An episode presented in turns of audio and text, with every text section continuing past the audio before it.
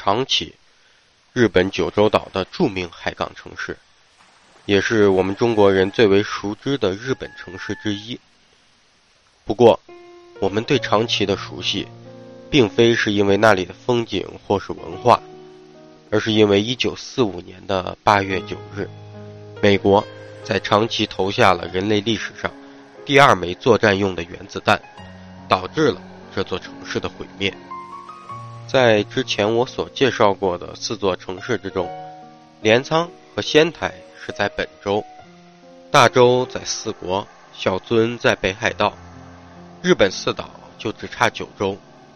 所以本机呢，运动就决定来介绍一下长崎。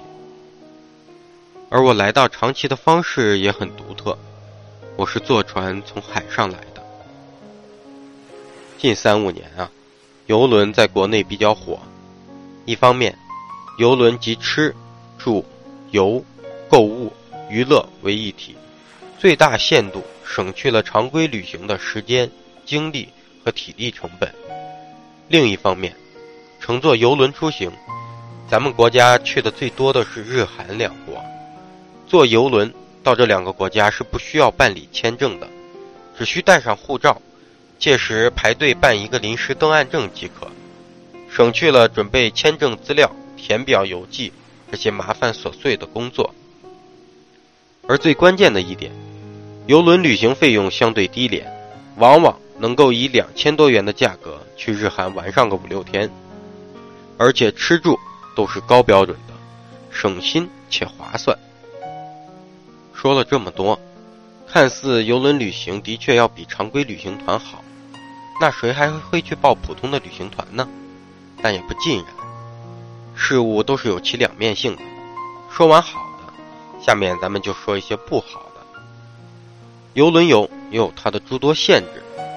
首先，出发地的限制。游轮并不像飞机，哪座城市都可以出发。既然是船，就必须要有靠海的港口才可以。我们国家的整个东南沿海啊，大的游轮停靠港只不过上海。天津、青岛、广州这寥寥的三五座城市，那么对内陆的游客来说，要先自行去到这些城市才能出发，无疑是要付出时间和金钱成本的。就拿我坐游轮去长崎这次为例，先飞到了上海的浦东机场，然后打车去了吴淞口的码头，单这一趟打的的费用啊，就花了我三百多元。其次。许多人不明白的是，游轮两千多元就能去日韩玩上一圈，还无需签证，会觉得相当划算。而这些呀，其实只是整趟游轮行程的次要节目。在海上五六天的航行，游轮主要是想你在船上参与消费与购物，去目的地下岸旅行，并不是他们的主要目的。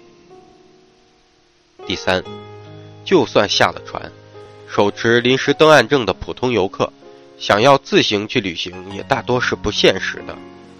一方面，上岸的这一天时间很短，早上八九点下船，下午四点就要回来，五点船就开走，满打满算七八个小时。而游轮港口大多远离市区，你自己跑，光是耗在路上的时间就不短。同时呢。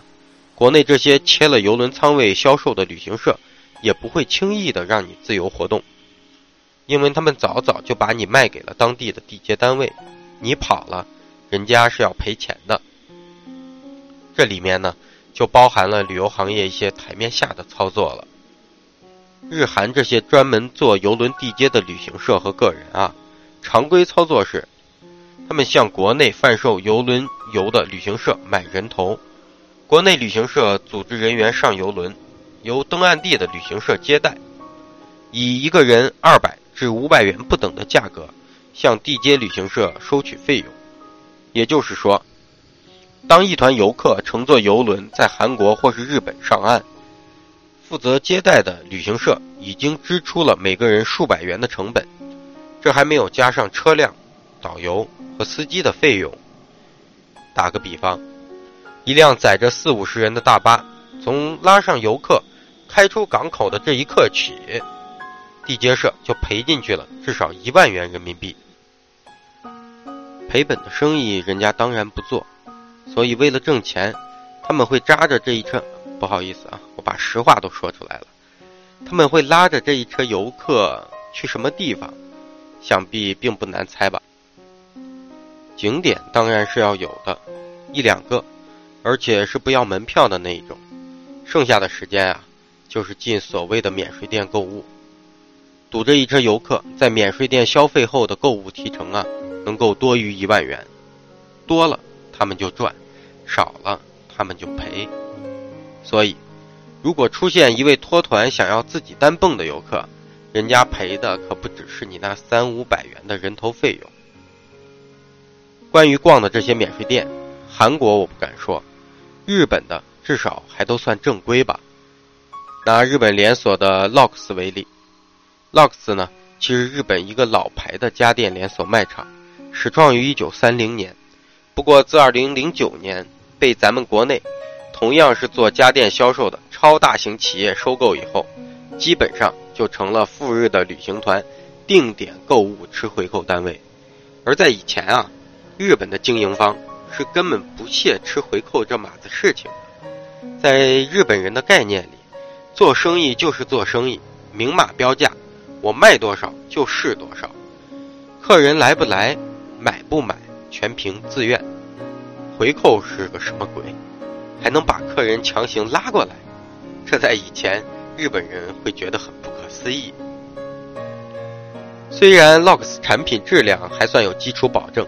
但是价格，人家旅行社是要吃回扣的，这样的话价格必然就不会有很大的优势，所以他们的商品啊，一般都是按照厂商指导价来卖的，而外面的一些免税店售价都会低于厂商指导价。OK，关于游轮游啊，说的有点多，再讲两则我遇在游轮上遇到的趣事，咱们就言归正传啊。第一件事啊。是当时跟我去的有一些老年人，嗯，这个有一对老夫妇啊，六七十岁了，嗯，女儿呢给他们报了这个游轮游的团，然后两个人为了给女儿省钱呀，背了一整箱的方便面上船，然后就天天在屋里吃泡面，直到我们回程的最后一天晚上，老两口才知道，原来游轮里边的。基础的自助餐厅啊是不要钱的。还有一则趣事呢，就是其实游轮说白了上岸就是让你买东西，那么许多人呢就会在免税店大买特买，而且呢在海关呢也会睁一只眼闭一只眼，不像坐飞机查的那么严。可是呢上游轮有一个问题，就是他们也会检查你买的东西，那么呢有一些东西是你不可以买的，比如说刀具。所以呢，我们在游轮上船的时候呢，经常就会听到警报，叮叮就突然就响了，然后一群负责检查的这个游轮的船员呢，就船员就会喊：“啊，这里有刀，这里有刀，赶快没收掉。”好，咱们言归正传。我这一次坐游轮来长崎呢，是我行走日本几年唯一的一次跟团行动。因为当时还牵扯到了一些工作上的原因，算是不得已的安排。好在呢，也是因为工作，我可以单独跑，而不用像刚才说的那样跟着一车人去逛免税的店。为了不让自己显得那么突兀啊，我早上在长崎下了船，还是老老实实的跟着一车人去了第一个景点——长崎市的平和公园。这座公园啊，纯粹是为了纪念长崎。遭受原子弹轰炸而建，说实话是很没有看头的一个地方。如果是我自己来，我是八成不会到这里的。参观了大约有半个小时，听导游讲一些有的没的，唯一能看的呢，就是那个一手指天一手指钱的人物雕塑。导游还忽悠大家说什么不要对着它拍照，不吉利，云云。没等讲完，我就偷了个机会跑掉了。好在平和公园旁边就有电车站，我一路又坐回市中心，长崎新地中华街附近。日本有三大中华街，分别在横滨、神户以及长崎。长崎好一点的是，市中心呢和主要街区都在我们游轮停靠的这个长崎港啊以北两公里的扇形区域内，而且长崎是有路面有轨电车的，走路、坐车、逛这座城都很方便。第一次去逛唐人街是在横滨，之前呢我一直不理解的就是，中国人费了好大的劲儿去国外旅行，为什么还要逛当地的唐人街呢？其实是有原因的，因为这里所展示的中国啊，不是我们天天生活的中国，你能够看到许许多多当地没有、中国也没有的美食和玩意儿，也是挺有意思的一件事情。比如说享誉美国的左宗棠鸡，你在国内吃过吗？恐怕听都没有听说过。